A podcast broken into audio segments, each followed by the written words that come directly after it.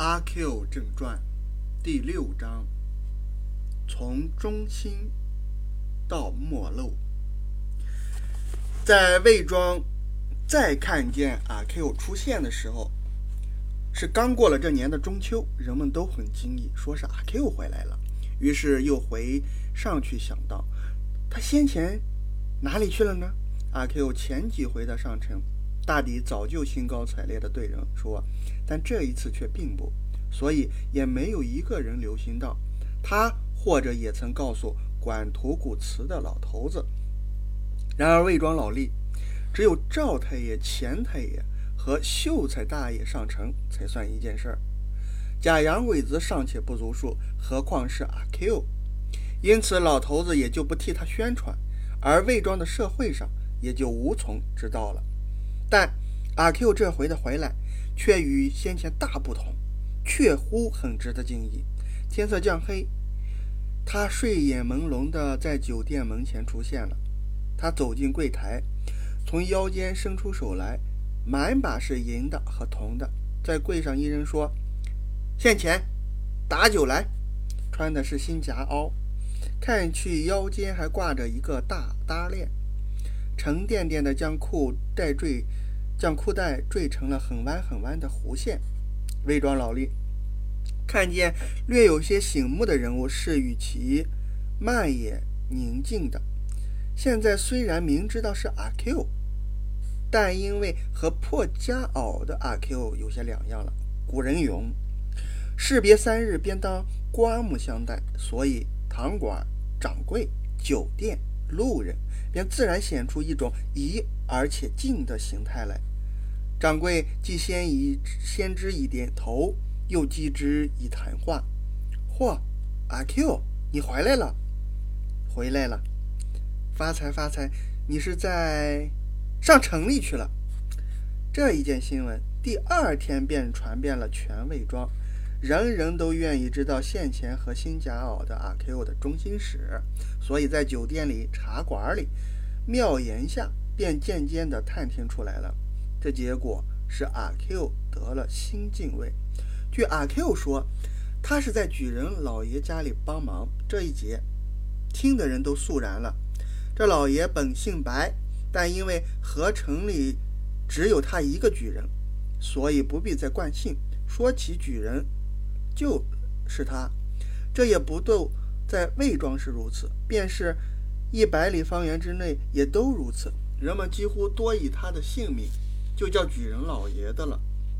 在这人的府上帮忙，那当然是可敬的。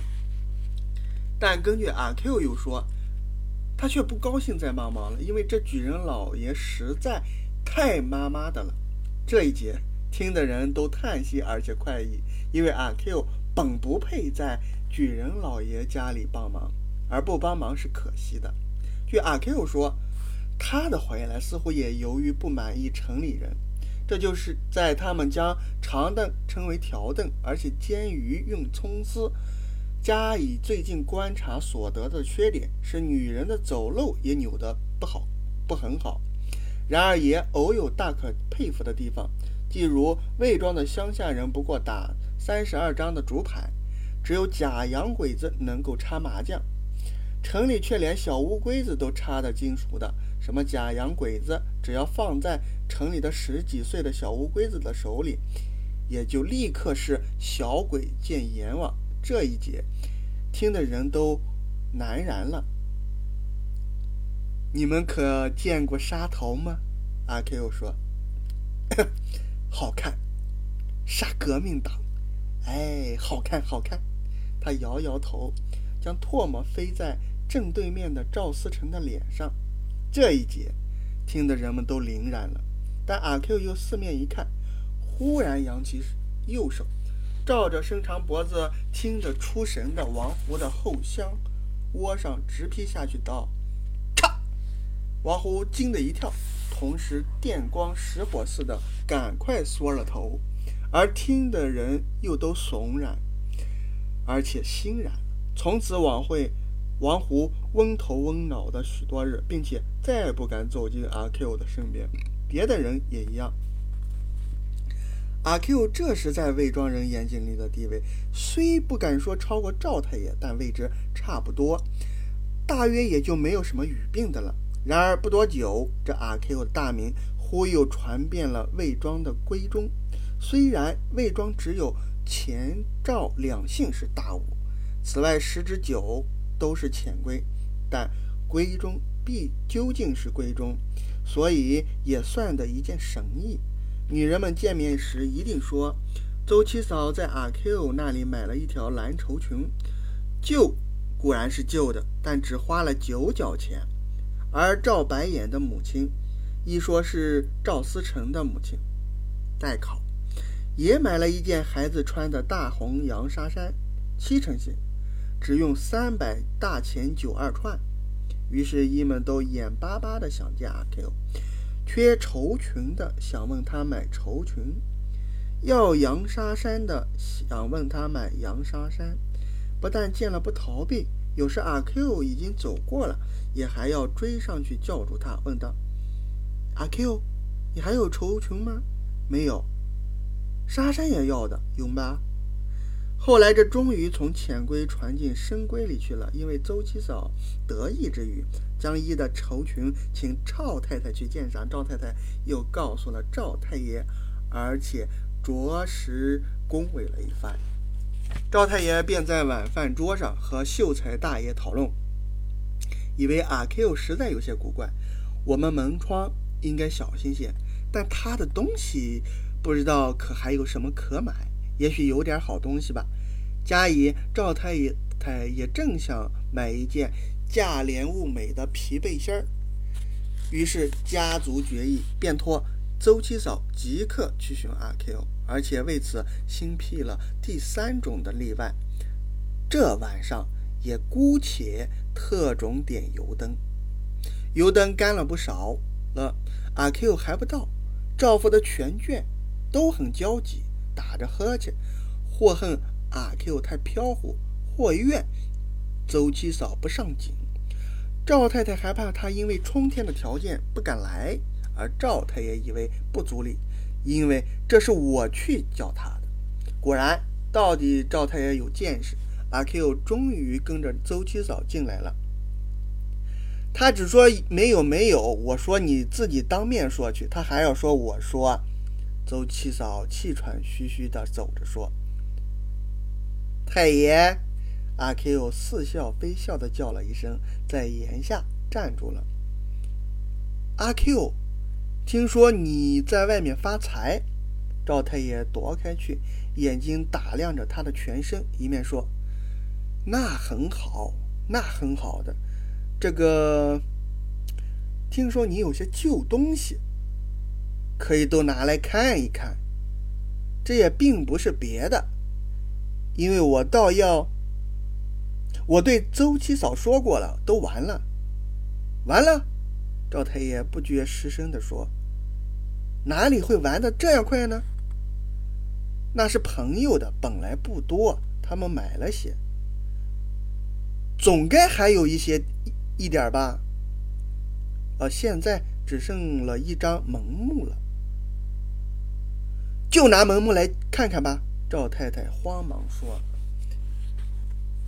那么明天拿来就是。赵太爷却不甚热心了。阿 Q，你以后有什么东西的时候，你尽先送来给我们看。价钱绝不会别家出的少。秀才说。秀才娘子忙一瞥阿 Q 的脸，看他感动了没有。我要一件皮背心儿。赵太太说：“阿 Q 虽然答应着，却懒洋洋的出去了，也不知道他是否放在心上。”这时赵太爷很失望、气愤，而且担心，至于停止了打哈欠。秀才对于阿 Q 的态度也很不平，于是说：“这王八蛋要提防，或者不如吩咐地保，不许他住在魏庄。”但赵太爷以为不然。说这也怕要结怨，况且做这路生意的大概是老鹰不吃窝下食，本村倒不必担心的，只要自己夜里警醒点就是了。秀才听了这庭训，非常之以为然，便即刻撤销了驱逐阿 Q 的提议，而且叮嘱邹七嫂，请一万不要向人提起这一段话。但第二日，邹七嫂便将那蓝裙去染了皂，又将阿 Q 可疑之点传扬出去了，可是却没有提起秀才要驱逐他这一节。然而这已经与阿 Q 很不利。最先地保寻上门了，取他取了他的门目去。阿 Q 说是赵太太要看的，而地保也不还，并且要议定每月的孝敬钱。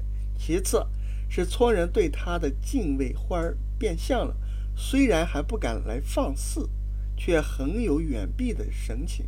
而这神情和先前的防他来插食的时候又不同，颇混着敬而远之的分子了。只有一般闲人们，却还要寻根探。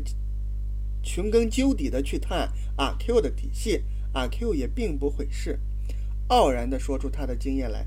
从此他们才知道，他不过是一个小角色，不但不能上墙，并且不能进洞，只站在洞外接东西。有一夜，他刚才接到一个包，正伸手正手再进去，不一会儿，只听得里面大嚷起来，他便赶紧跑，连夜爬出城，逃回魏庄来了。